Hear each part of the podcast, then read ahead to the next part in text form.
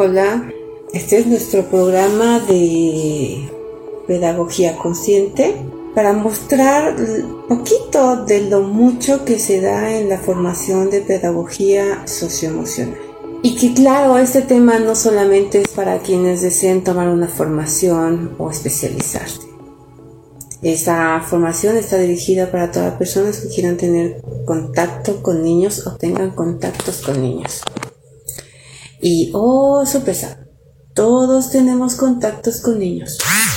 En algún momento de nuestra vida somos papás.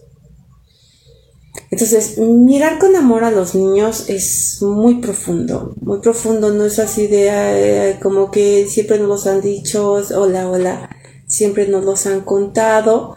Eh, ah, mira con amor a los niños, sí, ah, sí, mira qué bonito. No, no es eso, no es eso, es muy profundo. Es primero trabajar con tu niño interior. Porque con aquello que no has resuelto dentro de ti siempre se va a reflejar en los demás. Es todos son nuestros espejos. Y en los niños está nuestro niño interior. Se refleja nuestro niño interior. Entonces, aquí el plan es que tú trabajes primero con tu niño interior. Veas aquello que los primeros años de tu vida mm, no te fue bonito, te dejó marcado. Eh, muchos dicen, es que se me olvidó. Pues sí, se te olvidó porque ahí hay una implicación, ahí hay un asunto que no tienes resuelto.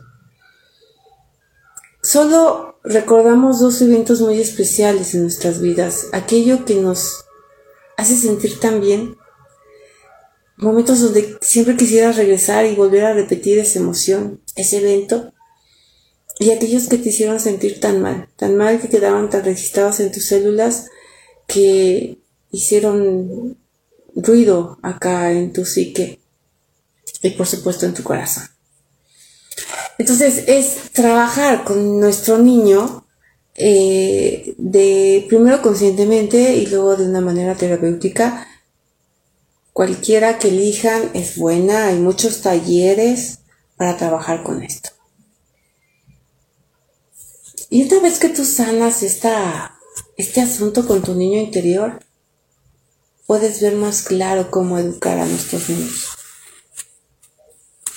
Cuando estamos muy jóvenes tenemos mucha energía.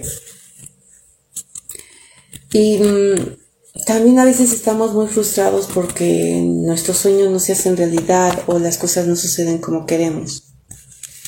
El punto es que caemos en frustraciones y nuestros pequeños pagan la cuota. Siempre el fuerte se va a desquitar en el más débil. Y en casa, los más frágiles, los más débiles son los niños. Entonces, ¿cómo podemos aprender a mirarlos con amor? Mirándote primero tú con amor. Cuando tú tienes resuelto todos tus asuntos dentro de ti, por muy frustrante que se presente alguna situación en tu vida, te vas a cachar cuando hagas una acción negativa hacia los niños y te vas a dar cuenta que no estás bien. Y entonces ya puedes entrar en, esa sintonía y hacer a un lado tus asuntos de vida que no tienen nada que ver con los de tus niños, ni los niños te hicieron algo para que eso sucediera, y entrar en armonía con ellos. ¿Por qué es tan importante trabajar con esto? Porque los niños son el futuro. Y si queremos cambiar algo del sistema, tenemos que empezar por el hogar. Estos niños cuando crezcan van a ser mm, los empresarios allá afuera, los que gobiernen eh, su casa, la empresa, el lugar donde estén. Y si creamos niños emocionalmente destruidos, ¿qué tipo de, de, humanidad estamos formando? Y si creamos niños llenos de amor, llenos de contención, ¿qué clase de humanidad estamos formando? La responsabilidad es de todos, pero la que realmente trabaja y está más conectada con, sus, con los niños es la mamá, es la mujer. Y incluso como eres mujer, aunque no tengas niños, hay, hay cierta empatía en esa relación. Habrán sus excepciones. Pero generalmente esto es así. Entonces, se requiere toda una madurez interna, trabajar contigo para poder mirar de una manera especial a los niños. Si el pequeño dejó de ser un bebé y ya empieza a expresarse, empieza a explorar, no hay que limitarlos. Existe una creencia de que si toca la tierra, que si está descalzo, que no vayas para allá, que está apagada la luz y el coco. Lo único que estamos haciendo es limitando y transformando unos niños con creencias totalmente erróneas. Hablarles de un coco cuando podríamos hablarles de que siempre van a sentirse seguros aún en la oscuridad cuando traen esa naturaleza, ¿por qué les quebrantamos esa naturaleza? Si tú quieres que tu hijo sea un profesional y se atreva a hacer muchas cosas, tienes que permitirle desde pequeño que se atreva a hacer muchas cosas. Y eso implica no poner límites. Hay de límites a límites y no hay que confundirlos. Cuando el niño va gateando, quiere explorar su entorno y quiere ir más lejos. Él va a ir, bueno, pues hasta la puerta de la casa porque, por supuesto, que no puede ir gateando a la calle o cruzarse una avenida. sería totalmente incoherente. Pero sí dejarlo explorar su entorno.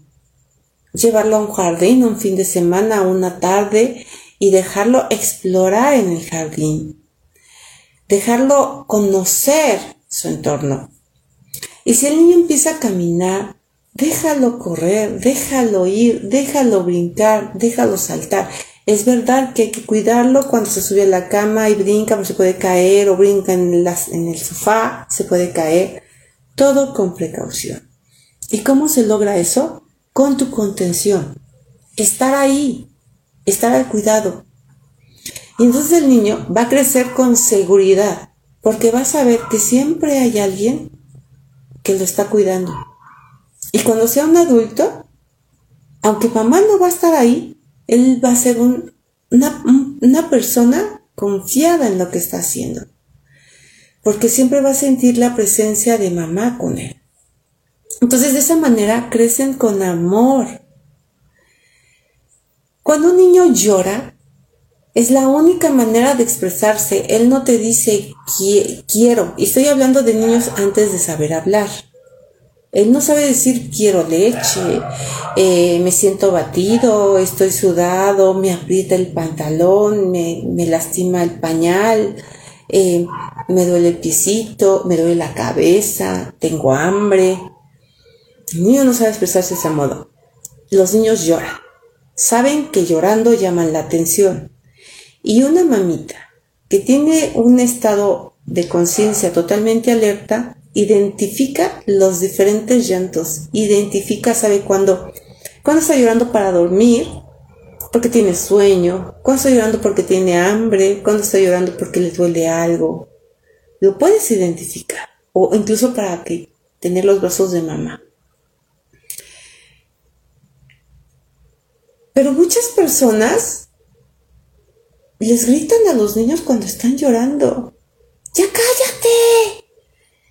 ¡Ya te di! ¿No quieres comer? ¿O ya te cambié? ¿Qué quieres? No sabes si alguien lo mordió, le duele la cabeza. El niño está expresando, es un ser humano pequeñito y que se expresa y que está diciendo algo. Y si es con llanto, es que eso duele.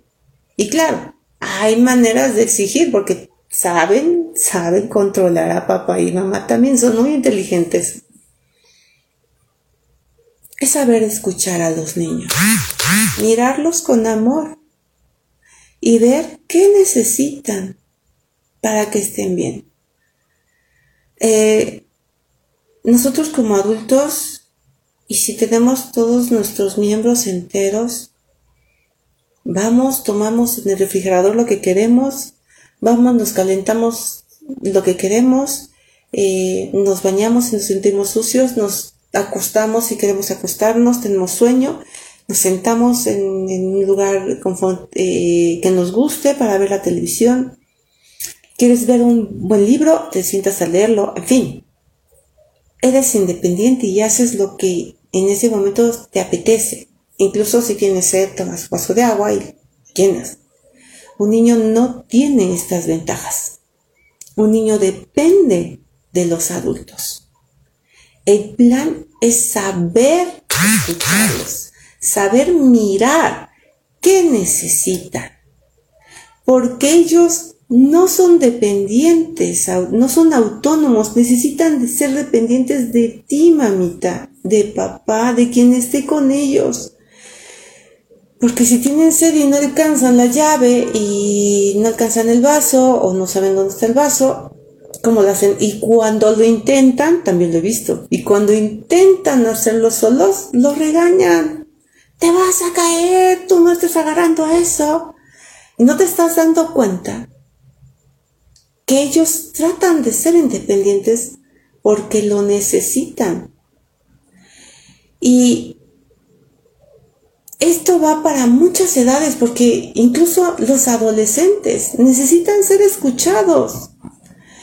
¿Y qué hacen? Van con sus amigos, se cuentan sus historias y como están en la misma vibración, miren, cuando traemos asuntos de familia y vamos con alguien que tiene asuntos de familia, ¿nos levantamos? No, nos hundimos más. Porque ni un odio, es como si los dos estuvieran ahogando en el mar sin salvavidas uno se agarra del otro, pues se junten solos. Entonces, tener esa mirada de amor para darle confianza a nuestros hijos desde muy pequeños nos permite saber cómo están, nos permite acercarnos a ellos. Hay una edad en que ya no quieren que nosotros nos acerquemos, pero cuando tú tienes esa relación grande con tus hijos, las puertas están abiertas. Siempre, siempre. Aunque estén en su onda baja, siempre están abiertas. Entonces, esta relación tiene que empezar con nosotros. Que mi mamá no me trató así, que yo no sé hacerlo diferente, entonces ya cambia tu estado de conciencia y intento hacerlo diferente. Todo aquel que quiere ir más allá logra un avance. Y no solo es un avance personal, es un avance familiar, transgeneracional, social y se va expandiendo hasta que llega a ser internacional. Todos somos uno y lo que haga uno en resonancia nos llega a todos, paso a paso. Tú agarras un lápiz y lo quieres quebrar, se rompe. Pero si agarras 10 lápices y los quieres quebrar, no se rompen. Es así. Si uno lo hace diferente, se puede quebrar porque está solo. Pero si somos muchos los que hacemos el cambio, nadie va a poder romper eso. Y vamos a más. Y vamos trascendiendo más. Entonces, miremos con amor a nuestros hijos. Y todo profesional que está trabajando con niños tiene la responsabilidad de trabajar con su niño interior para no identificarse con los pequeños. Porque si hacen una clara diferencia en lo que se identifican. Puede caerme mal un niño, puede caerme mal el otro. Al final, con alguien me desquito y con alguien no. El tema de golpear es muy fuerte. Y, y lo digo desde que también yo estoy involucrada en eso, porque yo vengo de un padre severo y que a pesar de que bajé la intensidad con mis hijas, tuvo secuelas. Y lo veo con mis hijas a sus nietos. Aunque va bajando la intensidad de generación en generación, sigue secuelas. Entonces, ahora, ¿qué hago? Gracias a todo este conocimiento y todo este aprendizaje que tengo, y sobre todo del, sanar acá adentro mis implicaciones con mis padres, con mis asuntos, con mi niña interior, puedo ver de otra manera a los niños. Total y absolutamente. Y no solo como abuela, porque ser abuela es un gran regalo. Pero ya tienes una madurez, ya tienes una conciencia muy amplia, una mirada muy amplia y, y trabajas diferente con los niños. Y como somos vibración, los niños lo sienten. Y los niños me buscan en ese auxilio, en ese grito de casi rescátame de, mi mamá. Una cosa es que las madres eduquen y que permitamos que los eduquen, pero otra cosa es el cómo educas. Y ahí es donde tenemos que cambiar nuestros contextos y cambiar y romper paradigmas, porque no lo estamos haciendo tan bien. Veamos los resultados en la sociedad. Mientras más asesinos, mientras más vándalos veas allá afuera, es el resultado de lo que vivieron en su hogar. Todo eso se llama amor herido. Nadie sale, nadie nace malo, se hace malo. Y se hace malo desde la emoción. Es decir, yo que amo tanto a alguien, ese alguien me lastima, me va a dar tristeza. Y mientras más me lastima, mi tristeza es más grande y más profunda, al grado que se vuelve rencor, odio, ira, resentimiento y entonces ya llega el momento en que se convierte en venganza. Y la venganza tiene dos maneras de trabajar. Lastimo a otro como a mí me lastimaron, o me desquito con el otro para sacar la ira contenida que tengo, o me suicido porque no puedo con esto. Es decir, siempre hay una vida en riesgo.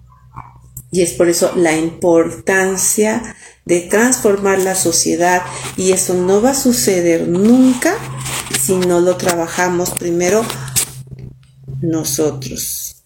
Y ya que lo trabajas tú, lo llevas a tus hijos. Y tus hijos a sus hijos.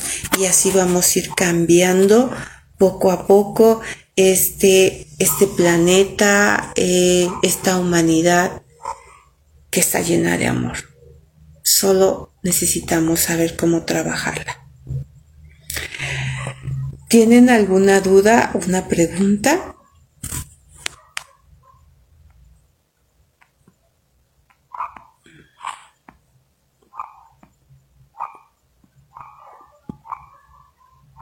Nada, todo está bien. Bueno, pues deseo que esto no quede en una sola plática. Deseo que de veras lo trabajen eh, personalmente. Em, voy a hacer ah, alguna propaganda, ah, voy a hacer invitaciones para que en algún momento hagamos unos rituales para trabajar con nuestro niño herido. Sería bonito. Eh, y no solamente tiene una herida, ¿eh? tiene varias heridas y habrá que trabajar con ellas. Cada quien tiene una historia, una historia de dolor que sanar. En cada casa hay una historia de dolor que sanar. Así que empezar a tener conciencia de lo que tenemos, de lo que somos. Ah, dice, ¿cómo se trabaja desde nosotros? Ok. Con terapias. Primero, mmm, Bert Hellinger decía que no siempre habría que hacer constelaciones. Y bueno, es terapia de constelación y hay diferentes tipos de terapias. Yo soy fan de esto porque honestamente, cuando yo estaba en depresión tremenda, profunda, bueno, toqué todas las puertas, eh, pasé por sociólogos, psicólogos, eh, por talleres, por cursos, me metí a todas las religiones, fui a, Casa sobre la Roca, eh, me hice mormona, me era católica, cristiana, de, todo, probé de todo. Yo no encontraba nada que me sacara. O sea, sí era como que un, granito más que me ayudaba y sí me ayudaba y me ayudaba.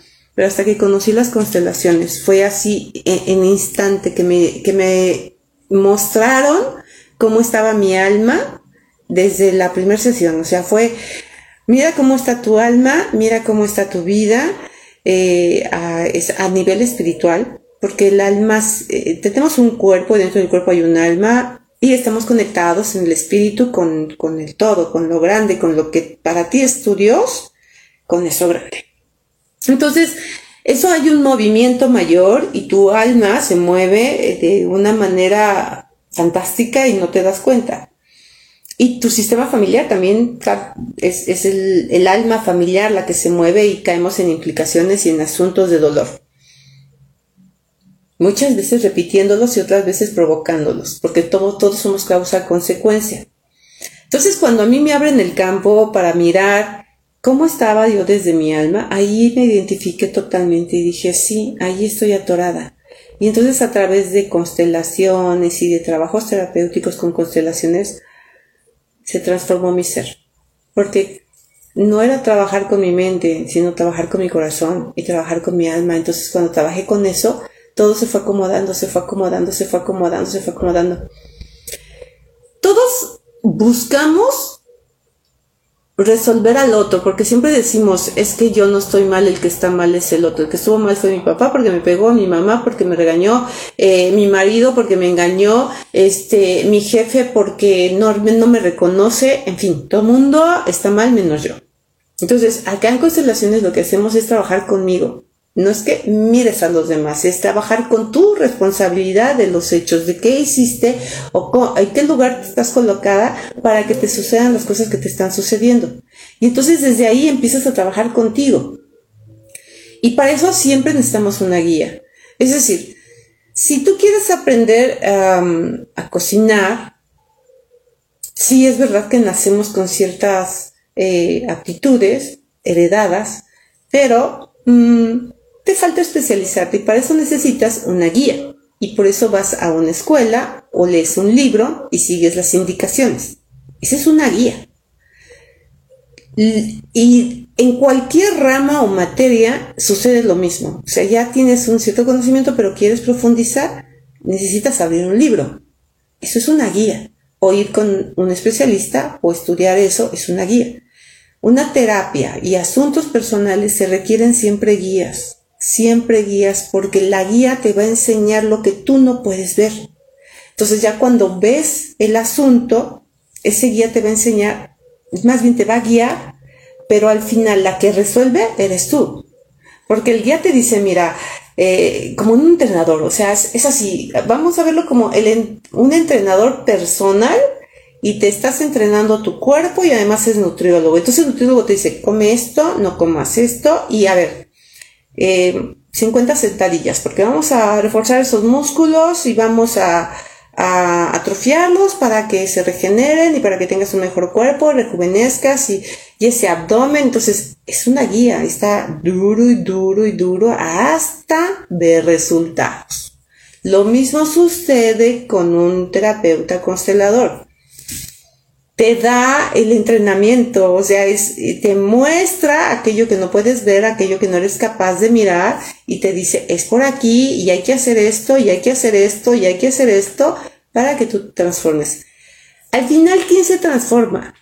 Tenemos los guías, pero nosotros hacemos la chamba. Es decir, yo voy al entrenador, el entrenador me dice muchas veces cómo hacerlo, pero la que está haciendo las sentadillas, el movimiento, subir y bajar escaleras, correr, soy yo.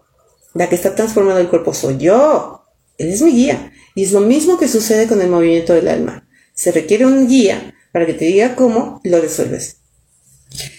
Y esto te lleva a tener una conciencia diferente, una mirada diferente y poco a poco vas transformándote, vas sanando, vas sanando. ¿Y cómo vamos sanando?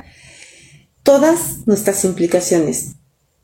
Todas, o sea, yo no conozco a alguien que no te lleve a, a ese punto. Nos llevan a papá y a mamá. Porque ese es el origen, el origen de todas nuestras broncas que traemos. Y claro, también hay historias transgeneracionales que a veces no son de papá, mamá, son de las abuelas, de los bisabuelos, y solo a través de un, abriendo un campo con el guía constelador, puedes ver cuál es tu implicación. En las clases que nosotros mostramos de pedagogía sistémica, preparamos al, primero resuelven acá adentro ese niño interior, toman el conocimiento de muchas cosas y a la vez también son clases terapéuticas, porque también se están trabajando con ellos mismos. Y de esa manera ya estás disponible para trabajar con niños. Es así como nosotros trabajamos. ¿Por qué, ¿Por qué no solo terapias y por qué sí clases? Porque yo descubrí que si tú traes una bronca, pues te vas a quitar un velo y vas a descubrir que traes más broncas y vas por otra bronca y vas a, y luego digo, bueno, ¿y cuando vas a acabar haciendo terapias? La verdad es que el trabajo personal es toda la vida. Entonces, se diseñan programas para que tú en 18 meses o en dos años resuelvas 20, 50, solo tuyos.